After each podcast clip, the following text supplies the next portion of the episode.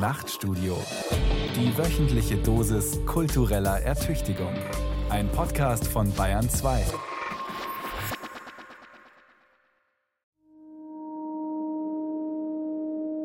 Vor 80 Jahren, 1938, begann in Deutschland eine beispiellose Welle der Gewalt, die sich insbesondere gegen die jüdische Bevölkerung richtete und einen Wendepunkt in der Geschichte einleitete. Am Ende dieser singulären Gewaltgeschichte steht der Holocaust und der Zivilisationsbruch. 15 Jahre zuvor, 1923, hatte der Schriftsteller Ernst Jünger in der damals noch unbedeutenden Nazi-Postille Völkischer Beobachter geschrieben: Die echte Revolution hat noch gar nicht stattgefunden. Sie marschiert unaufhaltsam heran.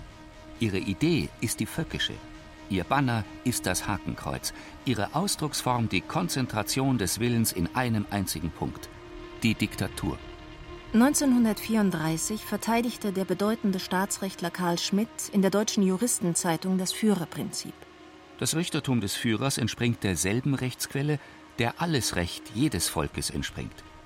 In der höchsten Not bewährt sich das höchste Recht und erscheint der höchste Grad richterlich rächender Verwirklichung dieses Rechts. Alles Recht stammt aus dem Lebensrecht des Volkes.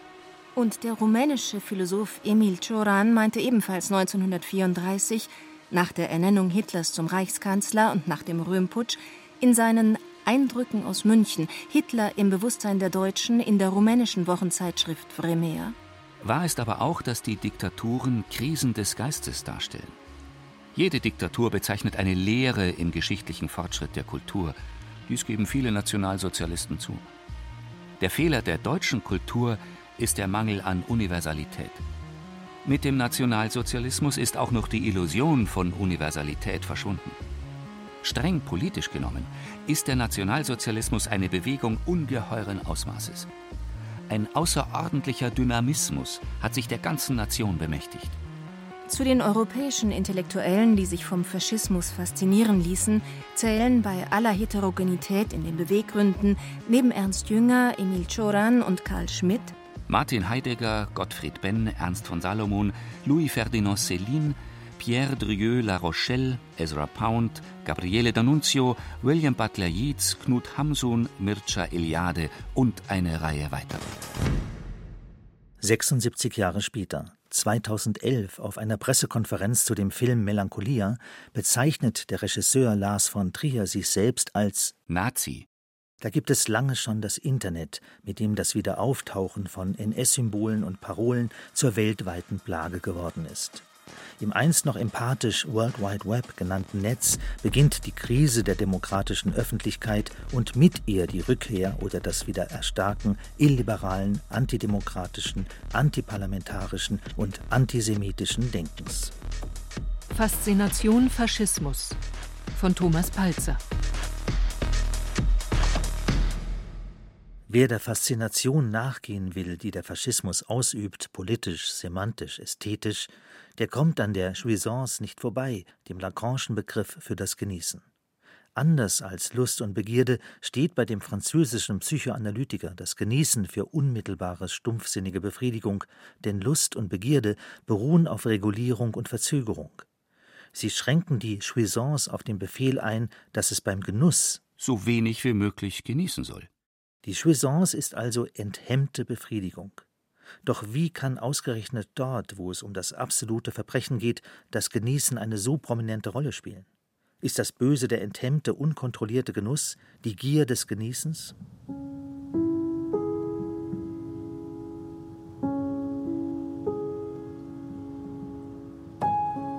Wenn man die Texte der in der Zeit des Faschismus erlassenen Gesetze und Verfügungen studiert, die Reden und diversen Schriften, erhebt sich die Frage, welches Ungeheure und Ungeheuerliche kehrt da aus der Verdrängung wieder?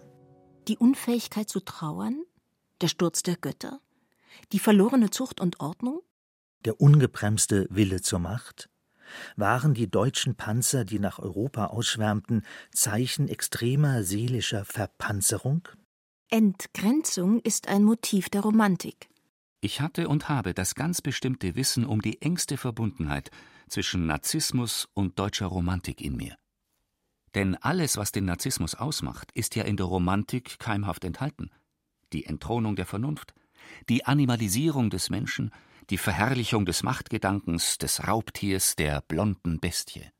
Viktor Klemperer, Romanist, bekannt geworden durch seine Tagebücher 1933 bis 1945, in denen die eigene Ausgrenzung als Jude ab 1933 akribisch dokumentiert wird. Entgrenzung, Missachtung der Grenzen, Ausgrenzung. Verdrängung konträrer, heftiger Begierden fallen in der Sprache zusammen. Wer obszöne Worte verwendet, zu dem sagt man Du Sau. Und zu dem, der all das verkörpert, was man verdrängen will, das Animalische, das Weibliche, das angeblich Jüdische, Du Judensau. Das Zusammenspiel zwischen wachsender Unterdrückung und Zunahme der Begierde ist fatal. Im Deutschen heißt es Was verboten ist, das macht uns gerade scharf.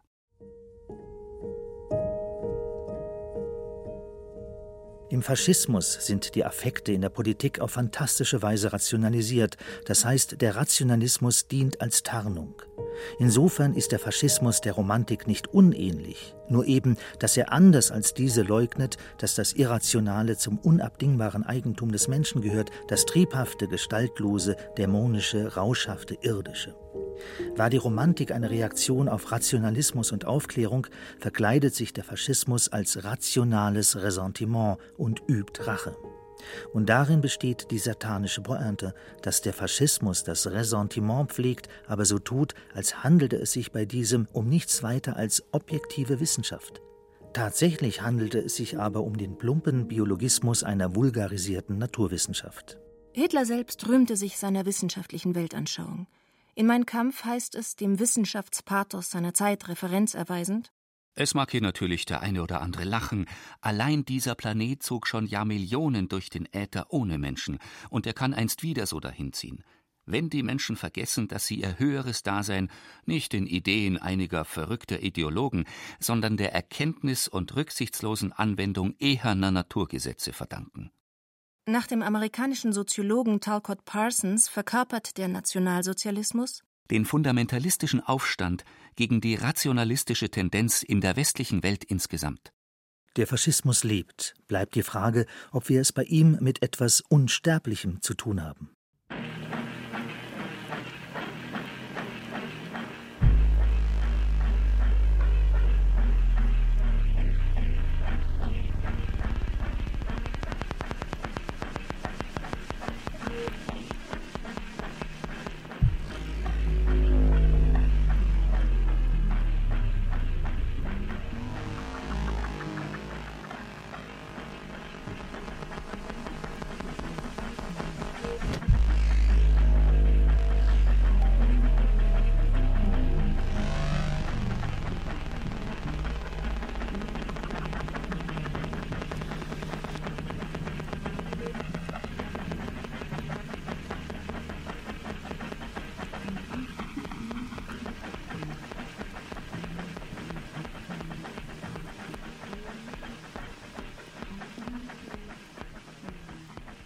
Wenn es um Vergangenheitsbewältigung geht, gilt Deutschland, das einstige Land der Täter, spätestens seit den 1980er Jahren als vorbildlich. Willy Brandts Kniefall in Warschau, der Historikerstreit und die Wehrmachtsausstellung. Alles Meilensteine in der moralischen Erfolgsgeschichte namens Vergangenheitsbewältigung, da diese sogar auf die eigenen Versäumnisse reagiert. Doch aller gelungenen Vergangenheitsbewältigung zum Trotz, das faschistische Erbe lebt fort, zumindest Elemente davon, in der Kultur, in der Gesellschaft, in rechtsradikalen Zirkeln, bei den Identitären und in Parteien, die das Gelände rechtsaußen bewirtschaften. Und er lebt nicht nur fort, er erlebt vielleicht sogar eine unheimliche Renaissance. Als Faschismus Minimum gilt unter Historikern Hypernationalismus, Militarismus und Expansionismus, die rassische Homogenisierung des Volkes, die imperiale Geste, der totalitäre Anspruch und die Ästhetisierung der Gewalt. Einiges davon findet sich heute, 80 Jahre nach 1938, auch in großem Maßstab wieder. In der Politik Russlands, Ungarns, Polens und der Türkei, das heißt in der Politik ihrer jeweiligen Anführer. In der Gegenwart kursiert wieder ein Antimodernismus, der gemeinsame ideologische Nenner von Faschismus und Fundamentalismus. Beide sind keine Reste der Vergangenheit, sondern originärer Teil der Moderne, werden von dieser aus ihr selbst hervorgetrieben. Anders gesagt, die antimodernen Bewegungen stehen unter dem Einfluss der Moderne. Wir sind nie modern gewesen.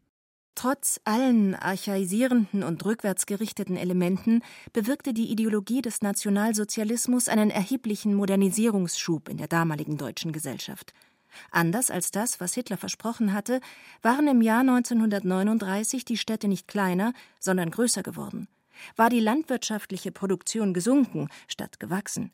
Die Konzentration des Kapitals war größer als zuvor, und die Frauen standen nicht am Herd, sondern gingen ins Büro oder die Fabrik, vor allem nach Kriegsbeginn. So kam es unter den Nazis, wie die Soziologen sagen, zu einer Modernisierung ohne Moderne. Denn die Demokratisierungs-, Liberalisierungs- und Emanzipationsprozesse wurden bei allen Fortschritten in Technik, Militär, Industrie und Bürokratie vom NS-Regime blockiert. Demnach ist der Faschismus eine Ideologie, die den frommen Glauben an einen linearen und automatischen Fortschritt in Richtung Aufklärung empfindlich stört. Der Faschismus ist politische Romantik, ist, wie Goebbels es zur Eröffnung der Reichskulturkammer am 15. November 1933 nennt, stählerne Romantik. Eine Romantik, die sich nicht vor den Härten des Daseins versteckt oder ihr in blaue Fernen zu entrinnen trachtet. Eine Romantik vielmehr, die den Mut hat, den Problemen gegenüberzutreten und ihnen fest und ohne Zucken in die mitleidlosen Augen hineinzuschauen. In der Formel von der stählernen Romantik steckt aber eine Kontradiktion in adjecto. Mit anderen Worten, der Romantik wird der modernistische Stahl entgegengesetzt. Nicht in archaische Zeiten will man zurück, man will im Gegenteil in eine futuristische Zukunft mit Autobahnen, Volksempfänger, Volkswagen, Massenkonsum und Massentourismus. Wenn eingestanden werden muss, dass Modernisierung sich als zunehmende instrumentelle Rationalisierung, als wachsende Verfügungsmacht über Natur und Sachen und Herrschaft über Menschen vollziehen kann, ohne dass Prozesse der Pluralisierung, Liberalisierung, Demokratisierung dem korrespondieren, dann öffnet sich die Einsicht, dass keineswegs jede Form von Modernisierung per se gut und positiv zu bewerten ist, sondern dass es mehr oder weniger geglückte, vielleicht sogar ganz verfehlte Wege in die Moderne gibt. Einer davon war die stählerne Romantik, die Umwertung der eigentlich romantischen Kritik an der Selbstverliebtheit der technischen Rationalität zugunsten ihrer Verherrlichung.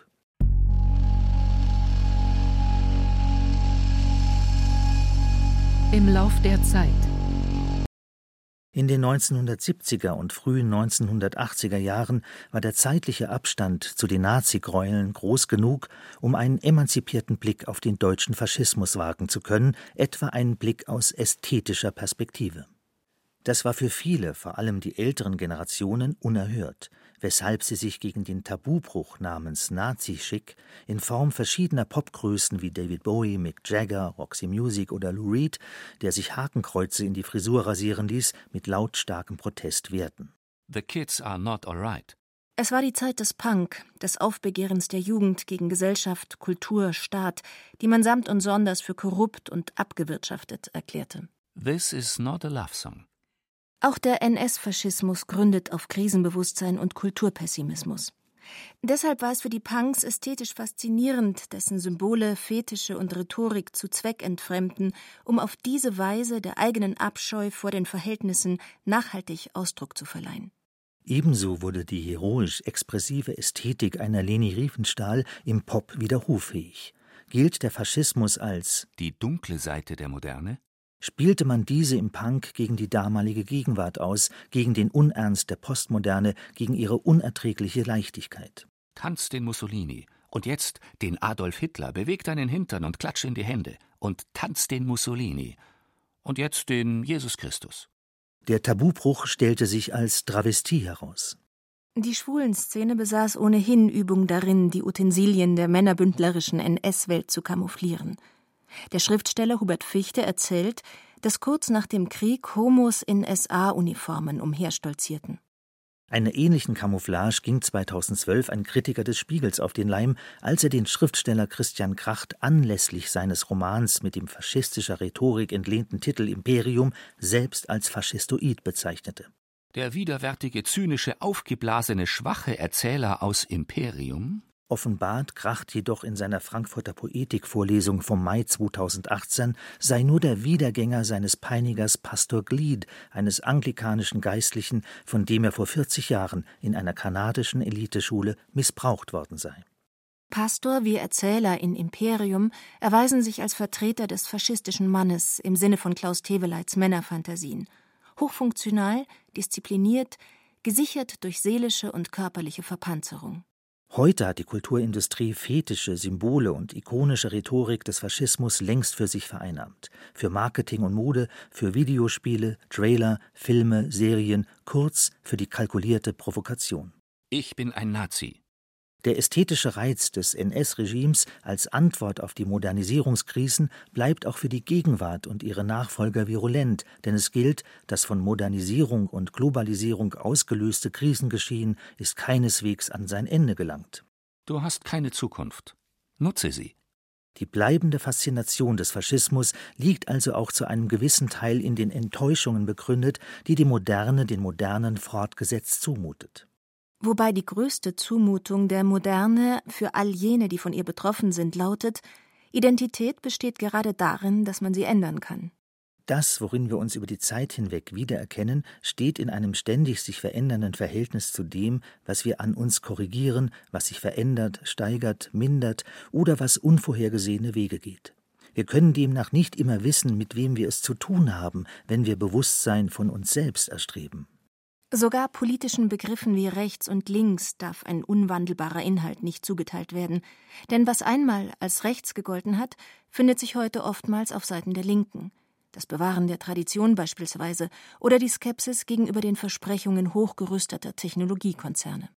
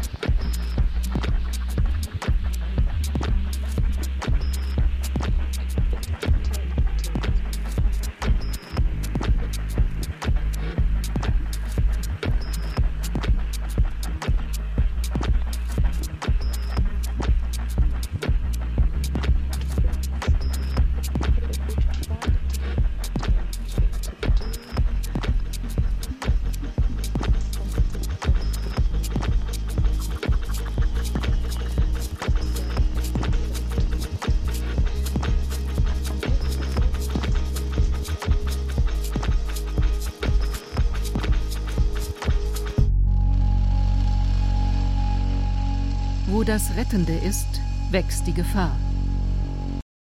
Die Angst vor dem Bestand der abendländischen Kultur ist ein bekannter Topos, der mit der Flüchtlingskrise in Deutschland wieder aktuell geworden ist. In den 1920er Jahren wurde dieser Topos geboren, vor dem Hintergrund der Weltwirtschaftskrise, die auf den New Yorker Börsencrash im Oktober 1929 folgte, dem sogenannten Schwarzen Freitag, und die Massenarbeitslosigkeit und Verelendung mit sich brachte. Die von der Regierung Brüning immer häufiger verhängten sogenannten Notverordnungen führten zu einem schleichenden Abbau demokratischer Prozesse, was seinerseits die politische Radikalisierung in der Weimarer Republik befeuerte. Und heute?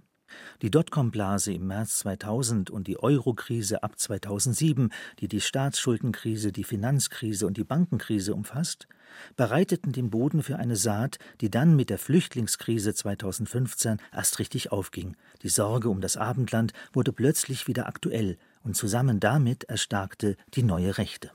Die Romantiker haben das Abendland im Mittelalter angesiedelt. Das Abendland hat es aber nie gegeben. Es ist eine Projektion, eine rückwärtsgewandte Utopie. Seit Oswald Spengler sagt man den Untergang des Abendlandes voraus und übersieht dabei, dass die Rede vom Untergang selbst eine zutiefst abendländische Idee ist. Die Rückkehr zu Rezepten, die aus der Zeit der Weimarer Republik stammen, entlarvt dabei die neue Rechte als Lobredner der Vergangenheit, wofür schon die Lateiner die folgende Formel geprägt haben: Laudator temporis acti das Lob der Vergangenheit. Nach dem Schock des Ersten Weltkriegs und der russischen Revolution und im Anschluss an die Demütigung durch den Versailler Vertrag sowie im Verbund mit der Weltwirtschaftskrise kam Hitler auf die Idee, ein neues Deutschland zu beschwören, ein tausendjähriges Reich, in dem der imaginierte Geist alter germanischer Stämme und römischer Legionen die Vorherrschaft über ein hypermodernes, industriell hochtechnisiertes Europa erkämpfen würde, gesäubert von Juden und Bolschewiken. Vorwärts in die Vergangenheit. So lautete das Rezept für die Modernisierung ohne Moderne. Man muss hören, mit welch donnernden Imperativen Hitler sein Programm vor Millionen Ohren formulierte. Völlige Umkehrung der gegenwärtigen innenpolitischen Zustände in Deutschland. Straffste autoritäre Staatsführung. Beseitigung des Krebsschadens der Demokratie. Kampf gegen Versailles. Aufbau der Wehrmacht.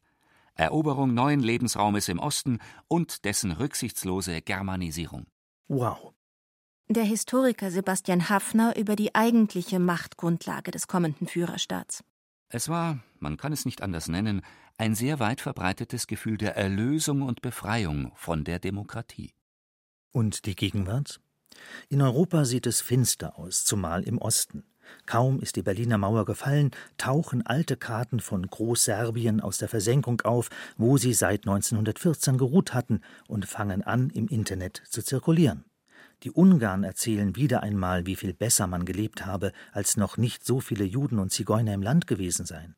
In Russland lastet man alle Krisen und Missstände dem Untergang der Sowjetunion an. Eine solche Strategie nämlich erlaubt Wladimir Putin, seine Träume von einem restaurierten russischen Imperium an den Mann zu bringen ein Imperium, das in Wahrheit mit dem Segen der orthodoxen Kirche von staatlich legitimierter Plünderei und staatlich besteuertem Wodka lebt, sowie der zufälligen Anwesenheit von Öl in der geweihten russischen Erde. Weltweit ist eine Rückkehr zu autoritären Strukturen zu beobachten. Gleichzeitig sinkt im Westen das Vertrauen in Parteien und Demokratie. Zum einen Teil liegt das an der grassierenden Politik des Konsenses, die vergessen hat, dass jeder Konsens auf Akten des Ausschlusses beruht zudem es in der EU ein erhebliches Demokratiedefizit gibt.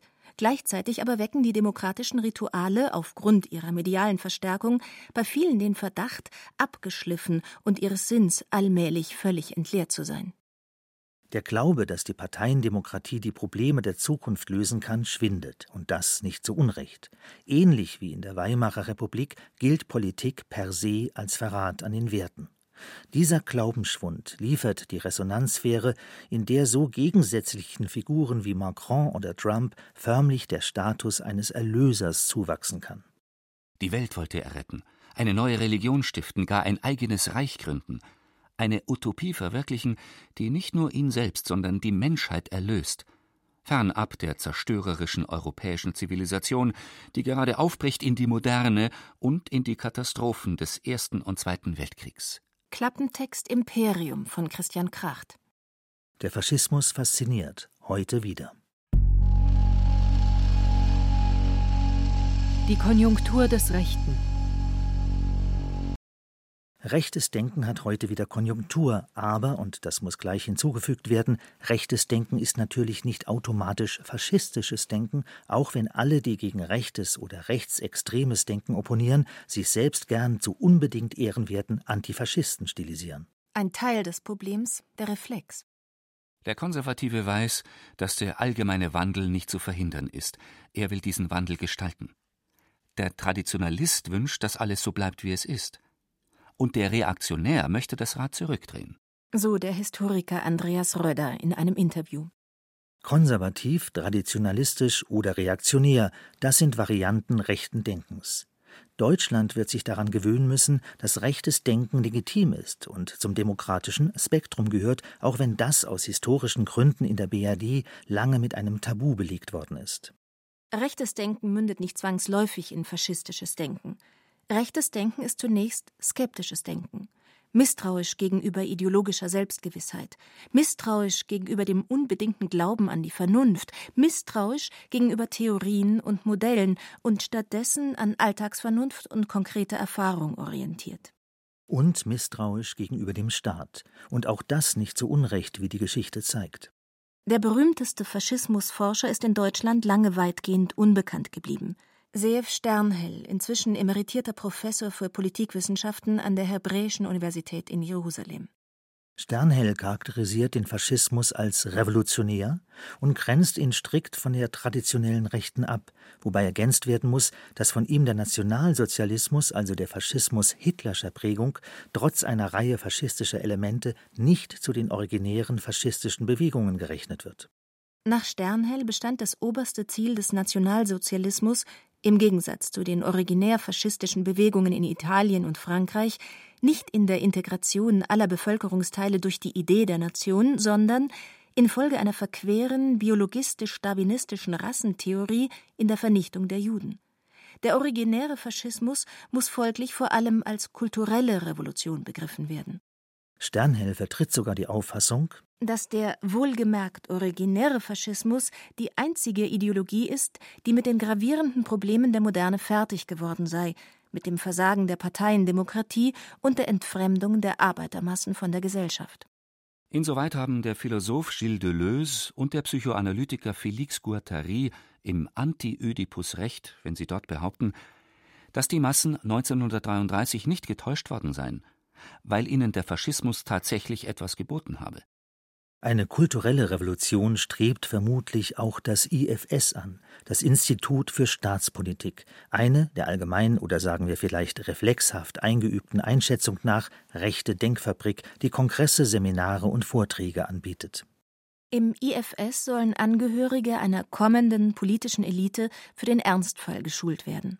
So ist nach Ansicht des Humanistischen Instituts für Weltanschauungsrecht IFW das IFS als private Einrichtung wie folgt einzuordnen. Beim Institut für Staatspolitik handelt es sich um einen Komplex der neuen Rechten, die über einen geistigen Kampf eine Kulturrevolution von rechts vorantreiben will. Dazu dienen die Herausgabe von Publikationen und die Ideologisierung von Seminarteilnehmern.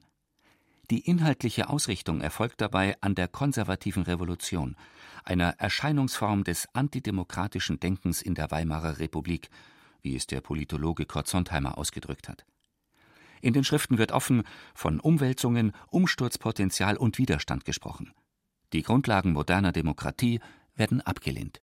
Mitbegründet hat das IFS, das auch die einschlägig prominente Zeitschrift Sezession herausgibt, der Wortführer der Neuen Rechten, der 1970 geborene Autor und Verleger Götz Kubitschek, der zusammen mit der Publizistin Ellen Kositza in Schnellroda in Sachsen-Anhalt auf einem 700 Jahre alten Rittergut lebt was womöglich eine gewisse Nähe zu jener Magie und jenen Mythen belegt, wie sie Novalis und andere Romantiker zusammen mit der Verortung des Abendlandes im Mittelalter hervorgebracht haben. Eine politische Theorie, die ebenfalls aus dem Mittelalter kommt, dem Sehnsuchtsort der Romantiker und neuen Rechten, und die für das Dritte Reich maßgeblich war, ist die sogenannte Translatio Imperii, die Übertragung des Reichs. Demgemäß hat sich das Dritte Reich verstanden als Erbe des Römischen Reiches sowie des Heiligen Römischen Reiches Deutsche Nation. In seinem Essay Politische Romantik aus dem Jahr 1919 charakterisiert Karl Schmidt die Romantik als eine Haltung, die den Ursprung sucht im Boden, in der Abstammung und Tradition. Im Mittelalter. Die Romantik enthält gleichsam die Forderung, so der Theologe Paul Tillich, vom Sohn her die Mutter zu schaffen und den Vater aus dem Nichts zu rufen. Leitideen der neuen Rechten decken sich weitgehend mit denen der konservativen Revolution, die in den 20er Jahren entstand und gegen die Weimarer Republik gerichtet war. Etwa bei einem Ernst Jünger der 20er Jahre, der in dieser Zeit den Essay Der Kampf als inneres Erlebnis publizierte. Die konservative Revolution kann als radikale Reaktion auf die französische Revolution begriffen werden, als Revolution gegen die Revolution wie das der französische Schriftsteller, Monarchist und Begründer der chauvinistischen und antihumanistischen Action Française Charles Maurras ausdrückt. Über den wiederum übrigens der Politikwissenschaftler und Faschismusforscher Seef Sternhell zahlreiche Arbeiten publiziert hat. Die konservative Revolution, welcher ganz hegelianisch alles am Staat liegt, und auch dem Faschismus liegt alles am Staat, denkt denselben stark und autoritär. Darüber hinaus denkt die konservative Revolution elitär und ständisch, insofern nämlich gelten soll, dass jeder niedere Stand geistig vom jeweils höheren geführt wird, nach dem geistigen Lebensgesetz aller Gemeinschaft und Gemeinschaftsverbindung, Unterordnung des Niederen unter das Höhere. Man kann, wie die an der Berliner Humboldt-Universität lehrende Philosophin Rahel Jägi es ausdrückt, in der neuen Rechten den Ausdruck einer Regression erkennen, die auf den Fortschritt antwortet, der sich wiederum als Prozess der Anreicherung beschreiben lässt, wo Probleme auf immer komplexeren Niveaus verhandelt werden. Diese Erfahrungen machen zu können, das genau will die neue Rechte regressiv verhindern. Entsprechend glauben Götz Kubitschek und die Neue Rechte an einen sogenannten Ethnopluralismus, der die Völker nebeneinander existieren lässt, es aber verhindern will, dass sie sich mischen. In Kubitscheks Welt gibt es Völker und es gibt Staaten. Das Volk ist für ihn eine Schicksalsgemeinschaft, historisch geprägt, durch gemeinsame Abstammung verbunden, durch Angriffe von außen zusammengeschweißt. Das Volk könne sich verändern, aber das dauere. Neulinge integrierten sich nur über Generationen. Der Staat sei der Rahmen, der dieses Volk ausrichte, im Guten wie im Schlechten. Im Idealfall, wie etwa im Fall Preußen, könne der Staat sein Volk auch hervorbringen, und zwar indem der Herrscher dem Volk seine Idee eines Staates aufzwinge und diese Idee dann so fruchtbar sei, dass jeder Mensch in diesem Staat einen Platz finden könne. Die einen oben, die anderen unten. Und dieses System erzeuge dann im Kopf seiner Bürger oder Untertanen den Wunsch zu dienen. Häufig wird in der konservativen Revolution der Vorläufer des Faschismus gesehen. Ein Vorläufer, der nationalistisches, antidemokratisches und antiparlamentarisches Denken salonfähig machen will. Insofern der Turnvater Friedrich Ludwig Jahn 1810 den Ausdruck Nationalität mit dem Begriff Volkstum eindeutschte, kann die konservative Revolution als eine im Kern völkische Revolution identifiziert werden wobei der Begriff völkisch erst seit dem 20. Jahrhundert einen rassistischen Volksbegriff impliziert, insbesondere den Antisemitismus. Der Begriff der Nation dagegen war die erste Abstraktion, die sich gegen Region und regionale Vielfalt stellte, also gegen die Heimat des Volkes. Insofern steht der Nationalsozialismus tatsächlich im Widerspruch zum Völkischen und Volkhaften. Welchen er gleichwohl durch Überbetonung des Völkischen maskiert. Herder zum Beispiel glaubte noch an das Volk als stärkste metaphysische Gebundenheit des Einzelmenschen, in dem der göttliche und sittliche Inhalt gefasst wird. Herder war ein Präromantiker, kein Präfaschist. Er schrieb Briefe zur Beförderung der Humanität. Er wollte zum Ureigensten des Menschen vordringen, zu dessen Natur, die seiner Ansicht nach eben gerade humanistisch ist. Der Humanismus ist für Herder die Natur des Menschen. Um Zugang zu dieser Natur des Menschen, zu seinem Ureigenen zu erlangen, ist für ihn das Volk ein Vehikel gewesen, kein Selbstzweck.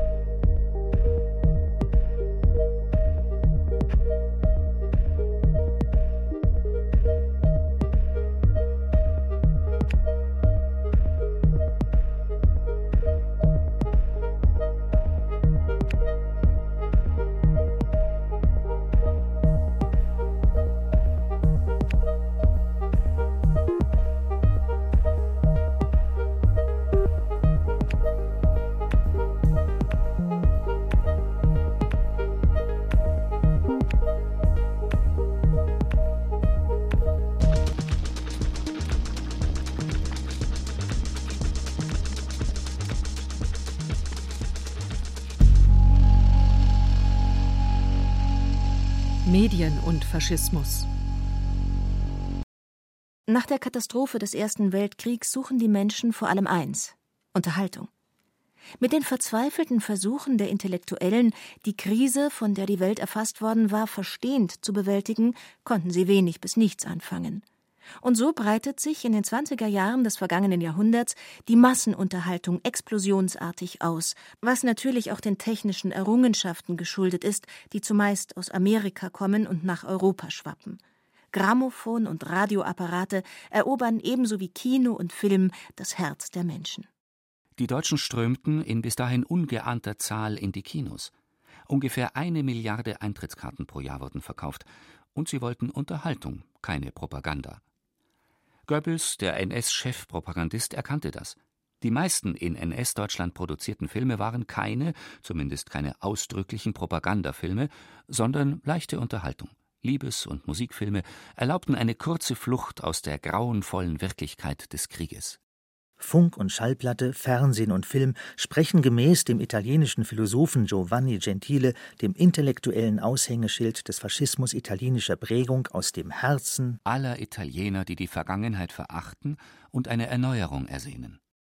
Mit den Propagandafilmen Triumph des Willens von 1935, der besser den nietzscheanischen Titel Triumph des Willens zur Macht getragen hätte, und Olympia von 1938 verherrlicht Leni Riefenstahl das Hitlerregime. Für Olympia bekommt der weibliche Eisenstein bei den Filmfestspielen in Cannes 1939 übrigens die Goldmedaille verliehen. Tatsächlich versteht es niemand so gut wie die Nationalsozialisten, die Sinne der Menschen zur Beute zu machen. Eine neue Ästhetik wird geschaffen, mit Massenmobilisierungen, Lichtdomen, Aufmärschen, mit kultischen Ritualen, Massenschwüren und medialen Inszenierungen. Der Philosoph Heidegger eignet sich diese Ästhetik an und lässt von seinen Studenten in Brand gesetzte Strohballen als Sonnenräder ins Tal rollen. Es ist eine Ästhetik, die die Toten verherrlicht die Gefallenen des Ersten Weltkriegs. Die jugendliche Dynamik feiert. In der Hitlerjugend, im Triumph des Willens, bei der Olympiade. Und die Männlichkeit prahlerisch ausstellt. Im Mythos von der Kameradschaft und der unverbrüchlichen und heroischen Treue zum Führer. Die das Gefühl einer Art religiöser Rückbindung wachrufen soll. In den 20er Jahren fasst der vielgelesene Psychologe und Wandervogeltheoretiker Hans Blüher Freundschaft als etwas, in welcher er einen Mann männlichen Eros walten sieht.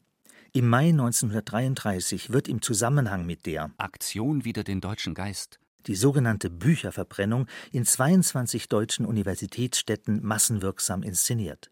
Der Faschismus offenbart sich damit als Kulturrevolution, nämlich als eine, die gegen das Romantische als Geisteshaltung gerichtet ist. In der Romantik hatte eine Leserevolution stattgefunden. Man las nicht mehr ein Buch viele Male, sondern viele Bücher einmal. Auch hier zeigt sich folglich der Faschismus als Revolution gegen die Revolution. Kämpfen gilt als heroischer als Lesen, ein Irrtum. Niemand eignet sich besser zum Ingenieur der Seele als die Medien, das wird den Nazi-Propagandisten schnell klar. Der visuelle Gestus der Riefenstahl wird zur gemauertem Stein in der Architektur eines Albert Speer, der Bühnen für nicht vorhandene Riesen baut. Es ist der Gestus der Erhabenheit und des Willens zur Macht, ein Gestus, in dessen Übergröße sich die Vernichtung des Individuums ankündigt. Architektur und Film werden zu den bevorzugten Ausdrucksmitteln der Nazis. Nach Walter Benjamin betreibt der Faschismus die Ästhetisierung der Politik wobei die Ästhetik ja überhaupt erst in der Romantik autonom geworden ist. Interessant auch, dass sich sowohl Hitler und Goebbels sowie Mussolini als politisch gewordene Künstler verstanden haben. Wobei ihr Begriff des Künstlers überflüssig zu bemerken der Romantik entstammt. Die Jüdin und Philosophin Hannah Arendt spricht von der NS-Ideologie als einer Götterdämmerungsideologie. Ziel dieser Ideologie der Götterdämmerung ist die Schaffung eines neuen Menschen, also der radikale Umsturz von Mentalitäten und Werten. Es geht um eine Revolution der Seele, wie es der französische Intellektuelle Drieu La Rochelle formuliert. Darin gleicht der Faschismus dem Kommunismus, der gleichfalls den neuen Menschen erschaffen will, einen Menschen, der sich durch körperliche und geistige Überlegenheit auszeichnet, der Mut besitzt und Kühnheit und der Gewalt und Kampf als Ausdruck nationaler Gesundheit und völkischen Durchsetzungsvermögens bejaht. Jedes Jahr erhält Hitler Briefe von über 12.000 Deutschen aus allen Schichten, Briefe voller Lob und unterwürfiger Verehrung, die an Anbetung grenzt. In der Zeit zwischen den beiden Weltkriegen bildeten sich in vielen europäischen Ländern faschistische Bewegungen heraus. In Belgien, Dänemark, in Frankreich und Großbritannien, in Kroatien, Lettland und Litauen, in den Niederlanden und Norwegen, in Österreich, Polen und Portugal, in Rumänien, Ungarn, Spanien, Schweden und der Schweiz.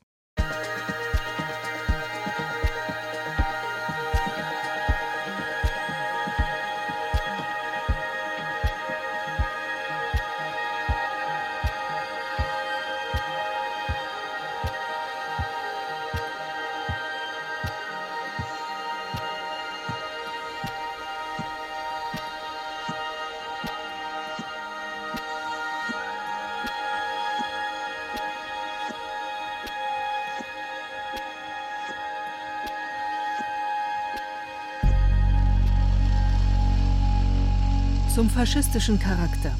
Die Krise des Mannes.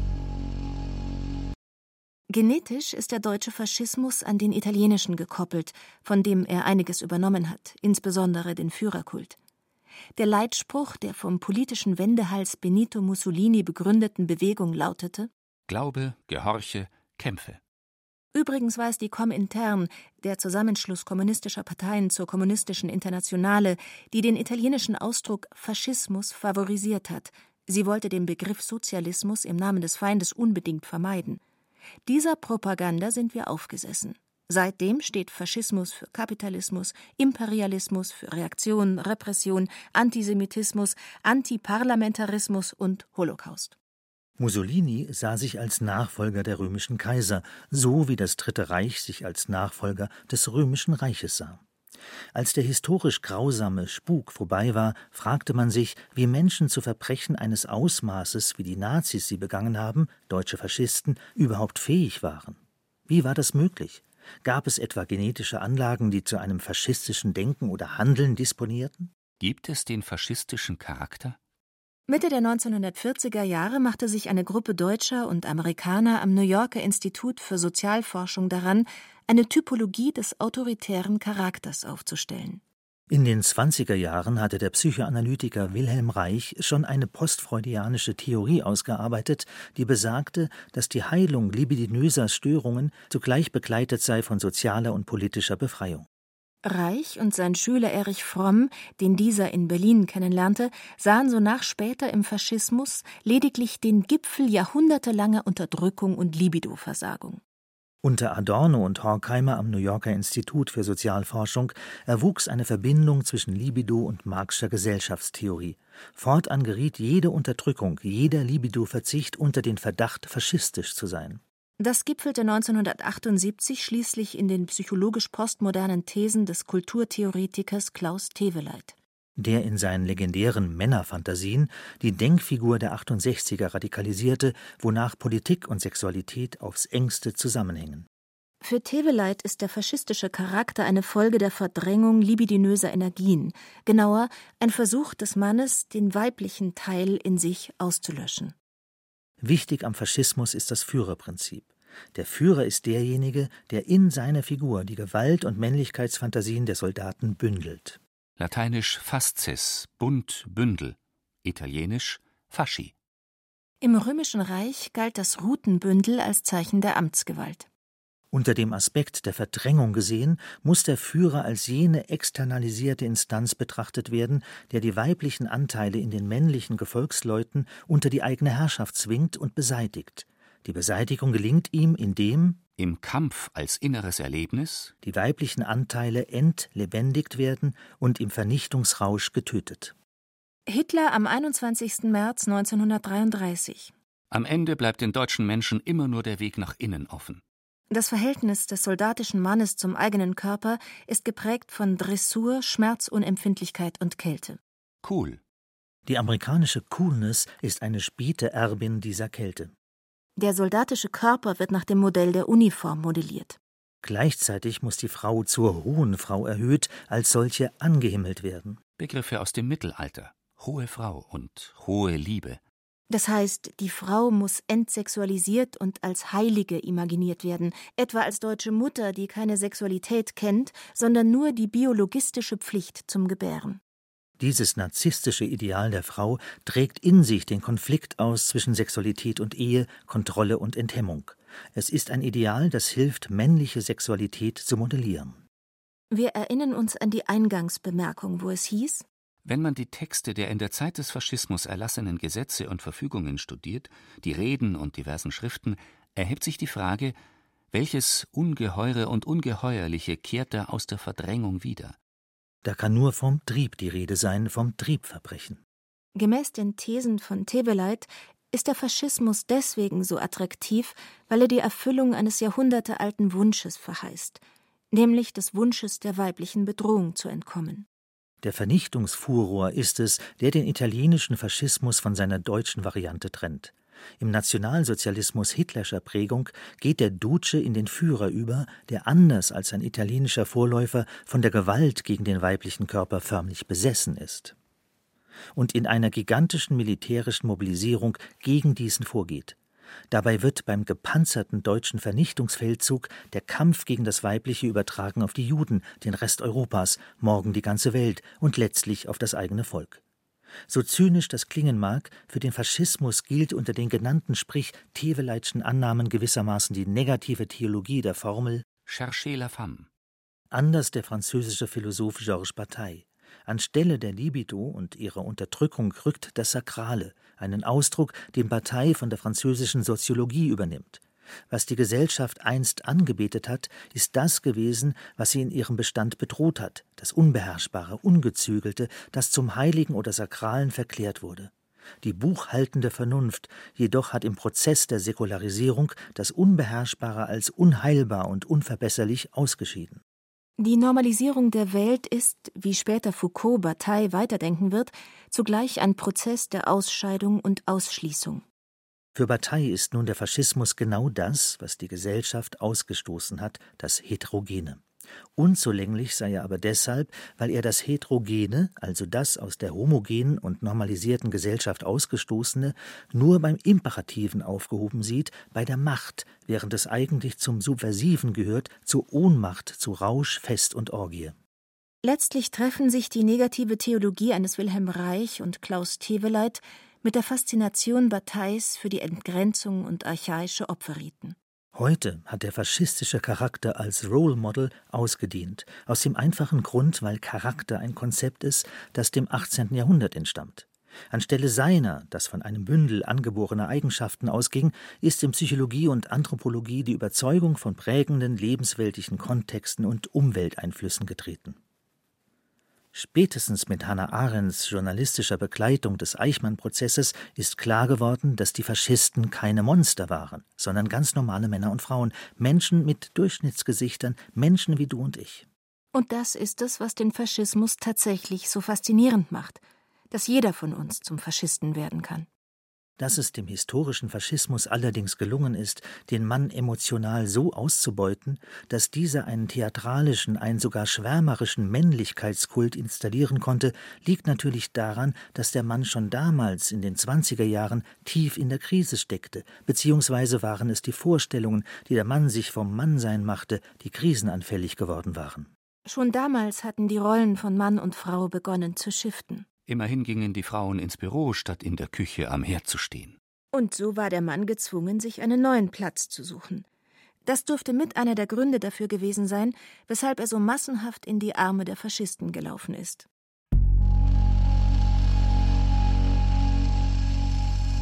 Schluss.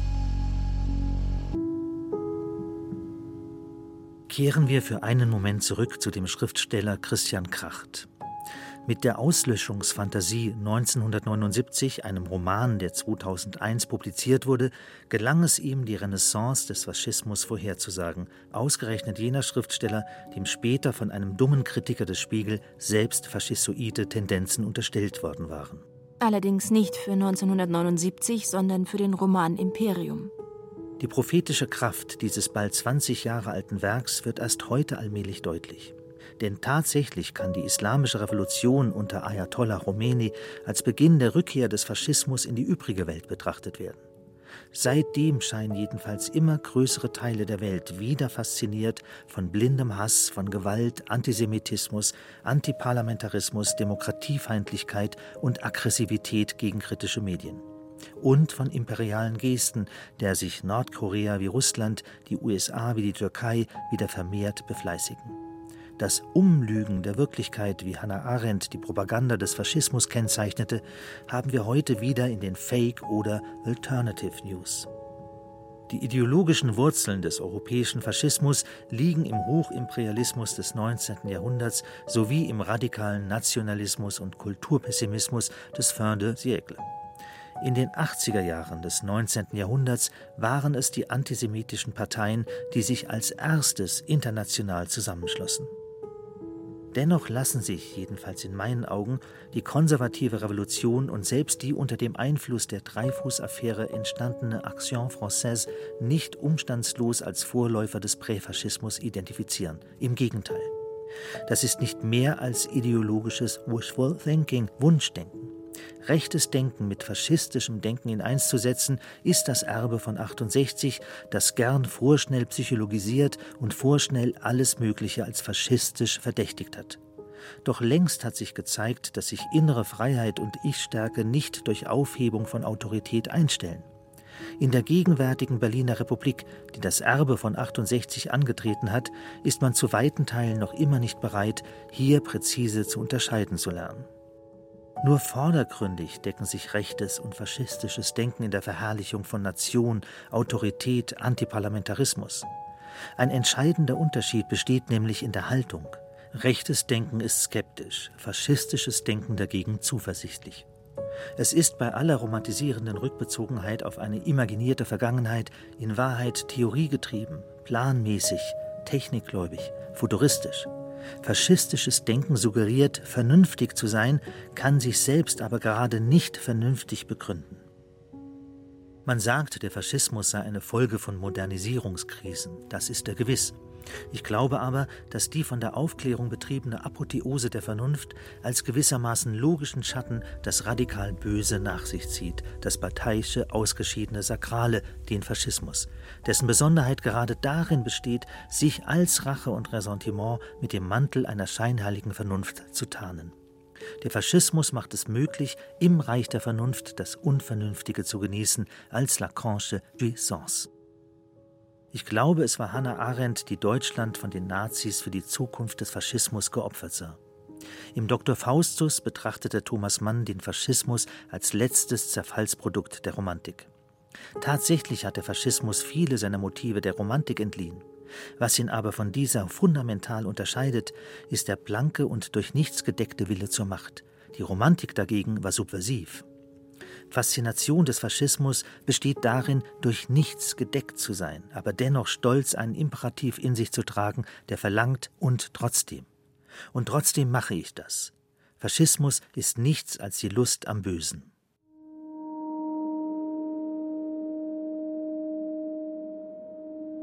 Faszination Faschismus von Thomas Palzer. Es sprachen Friedrich Schloffer, Susanne Schröder und Thomas Palzer. Technik Christiane Gerhäuser-Kamp.